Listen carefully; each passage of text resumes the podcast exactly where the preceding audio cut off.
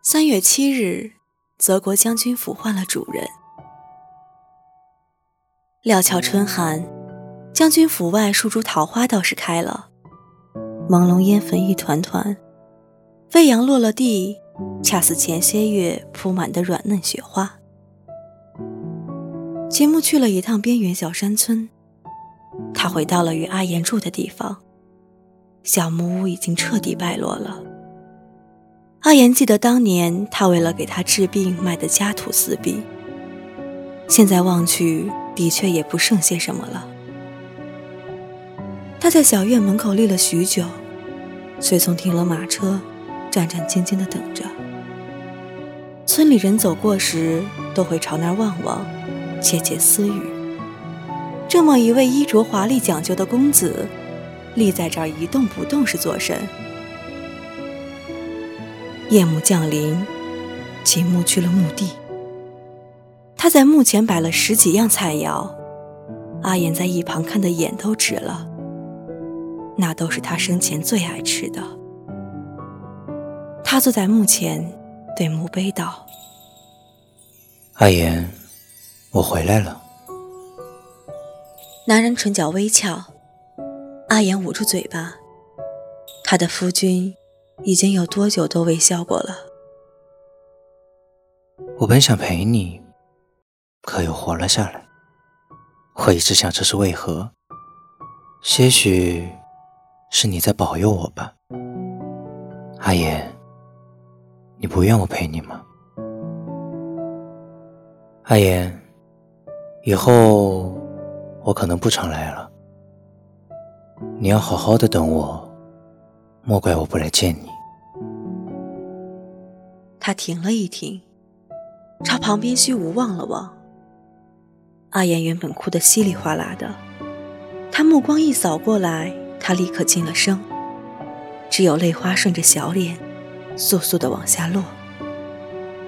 秦牧有片刻的怔忪，他苦苦微笑，转回冷清清的墓碑，站了起来。原来连幻觉都见不到。阿言，你莫怪我了，是你丢下我一个的，这份账我记着呢。我走了。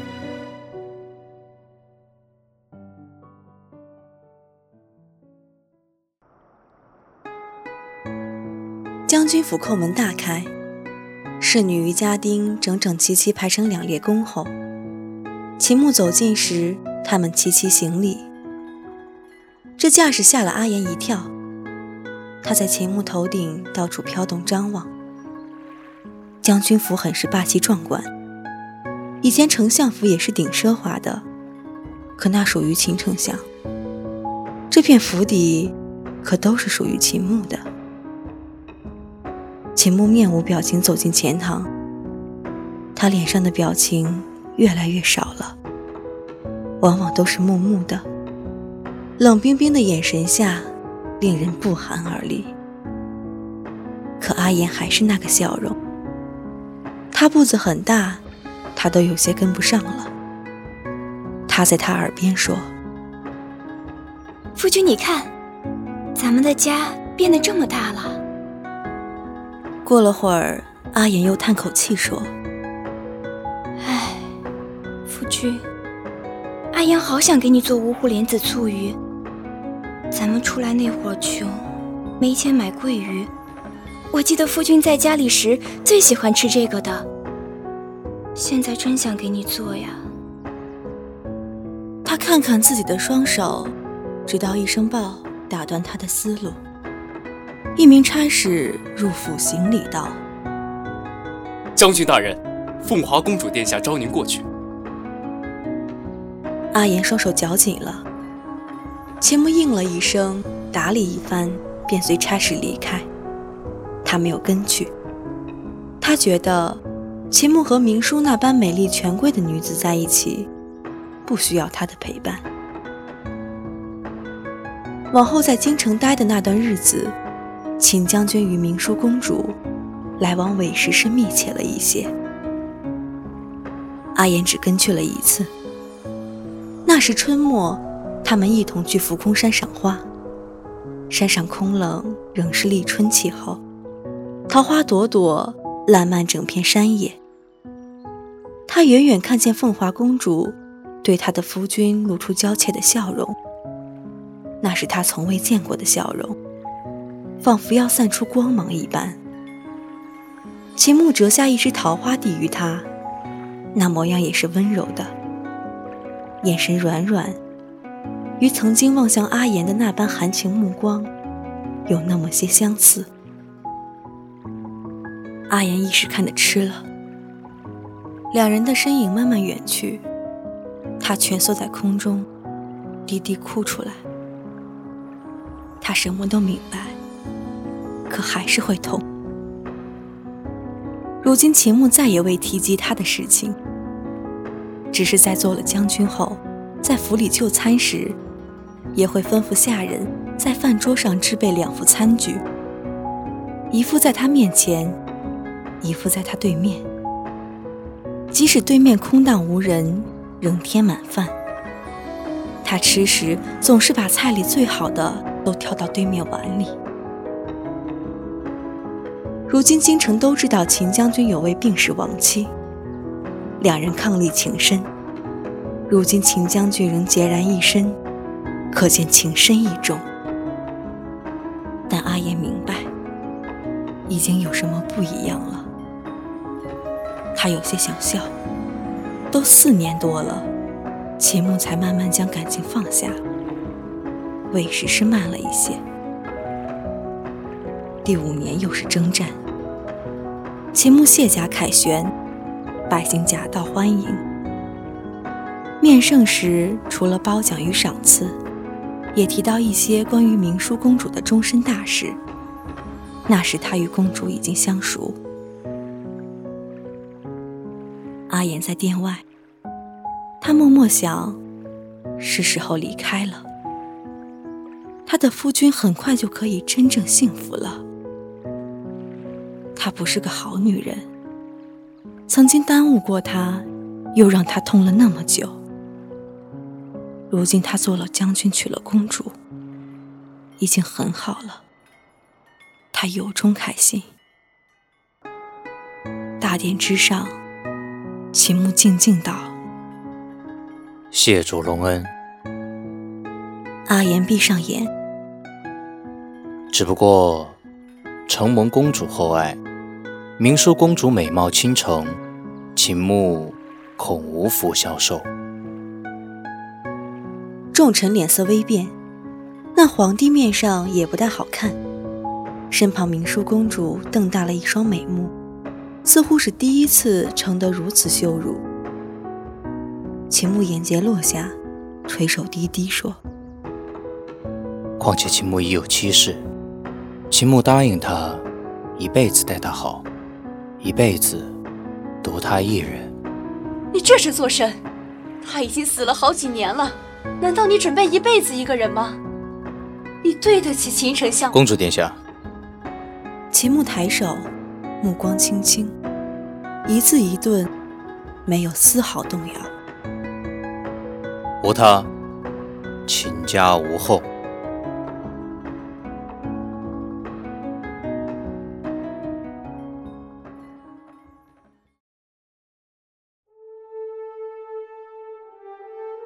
秦牧走出大殿时，阿燕恍惚许久都未跟上。缓过神来，他已消失在视野中。他在空中飘了许久，才找着了皇宫城门。正准备离开，却望见了明淑公主一行，正朝一座楼阁间慢慢步去。阿言虽不懂得皇宫结构，但也晓得那不是西宫公主寝宫，一时怔神，便随她飞了过去。进了屋内，才发现是司天台祭司居住了。寮中黑衣遮面男子见他来了，便行礼。公主屏退下人，突然横扫茶几，青花瓷壶茶杯噼里啪啦碎了一地。祭司大人倒是说对了，他果然不愿。公主姿色卓绝，秦将军不愿，也是他蒙蔽双眼，最终悔恨一生。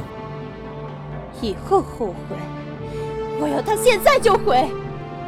天底下哪个男人不倾心于我？我凤华公主怎可能有被拒绝的一日？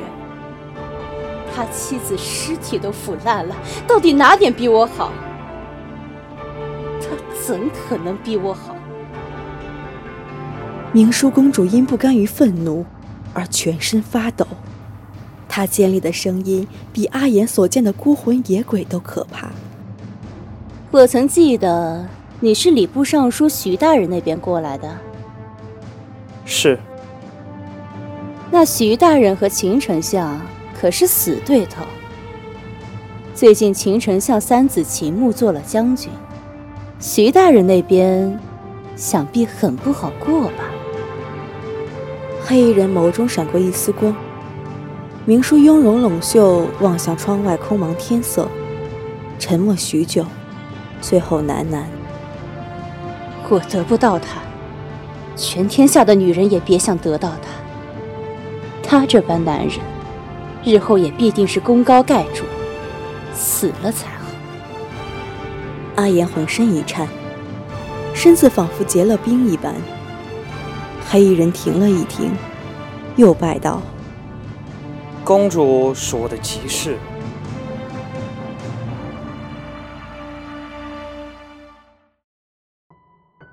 阿言失了神之一般飘回将军府。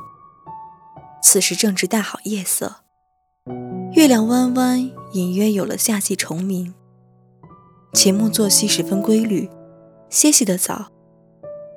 他见他卧于床榻间，便过去蜷在他身边，轻抚他的眉眼。摸不到，他便枕近了些。他轻轻唤夫君。男人闭眼的模样，很是静谧内敛。他痴痴凝视一阵，便说：“夫君啊，你娶了凤华公主，未来一片光明，有多少人羡慕的呀？总有一天，你会忘了我吧？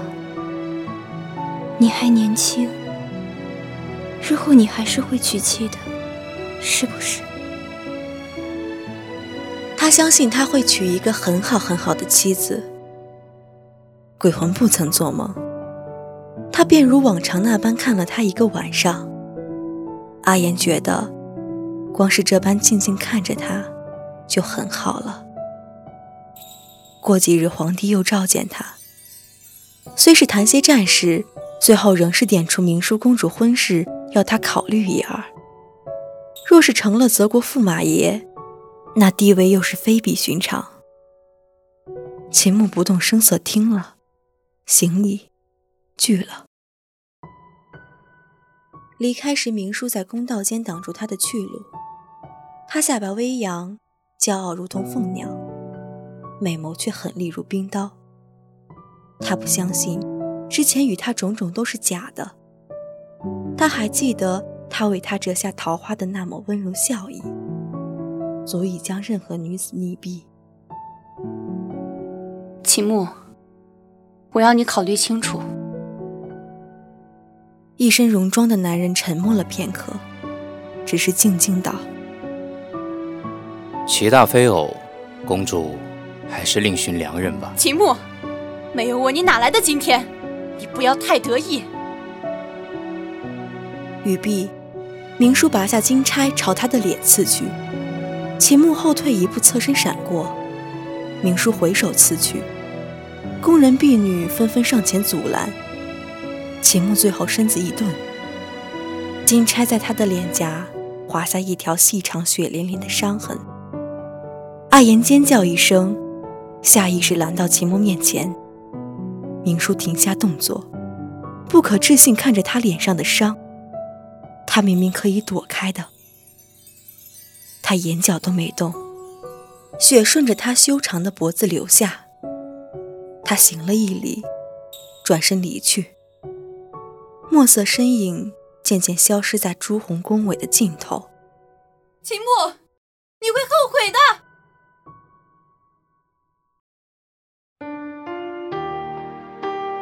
男人在回将军府的半路上倒了下去。阿爷完全不知道怎么回事。他在黄昏下看见他脸上的那道伤仍源源不断的流着血，他的心里也像是流血一般。他在他身边不停的转圈，焦急的不知道怎么办。如果是活人的话，就可以及时帮助他了吧？阿言一阵阵无力。如果秦穆有一位常伴他身边的妻子，他也不会寂寞了吧？钱穆被抬回将军府请大夫时，已是夜晚。那时他几乎失去了意识。他看着一个个大夫进去探脉，神色古怪。又摇头叹息出来，阿言只能守在床榻前，看着他失去颜色的面庞，已经包扎起来。夫君，你不能有事啊！男人嘴唇干裂，他亲上前吻了吻，想握住他的手，可最后仍只是将手掌敷在他手背上。就算肉身感觉不到。也许灵魂可以感觉到吧，他傻傻的想。在战场，他就算身中数支箭，都可以带领将士杀开血路。现在只是一道划伤而已，怎可能这样？他中了司天台祭司巫术。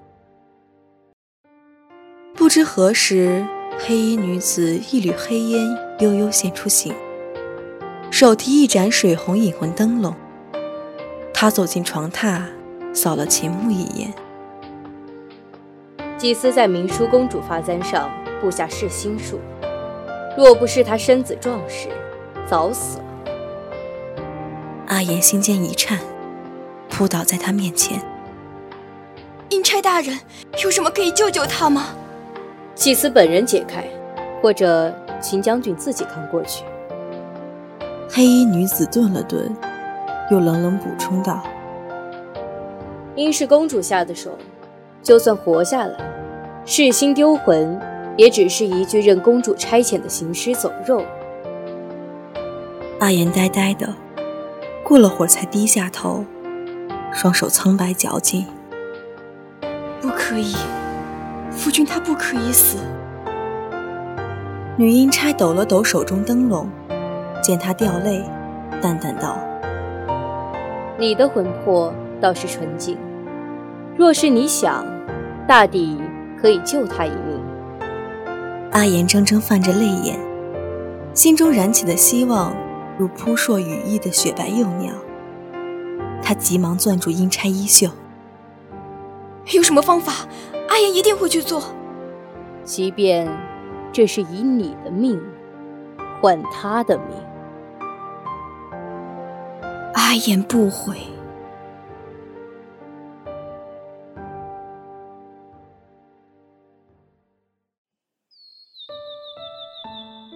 秦牧意识朦胧时，他觉得他是见到了他的那个五年前已经消失在他生命中的小姑娘。他跪在床榻边，身形与面庞微微发亮的模糊，瓷白的小脸盛满笑意。他低头注视她，眸儿潋滟，粉唇弯弯。夫君，轻轻二字，他落下泪来。他眼中骤然刺痛，而少女整个人化成一缕青烟，在下雨中消散。秦木木的清醒起身，整个人僵硬在床榻间。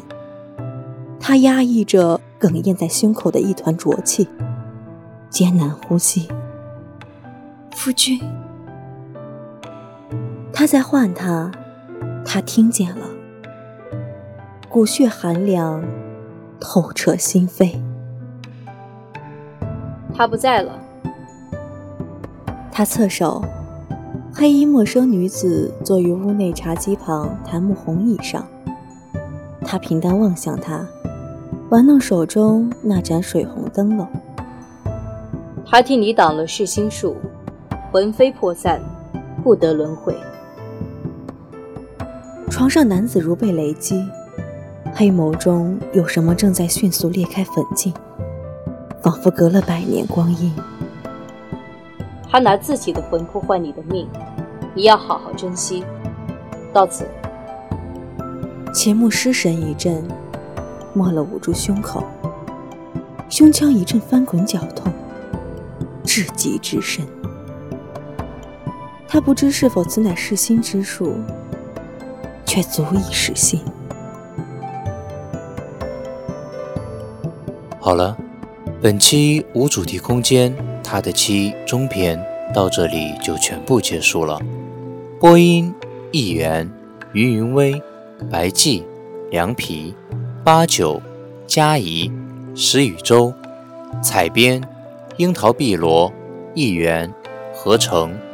机务小九，一元，新媒体小贵，协众监听，感谢您的收听，我们下期再见。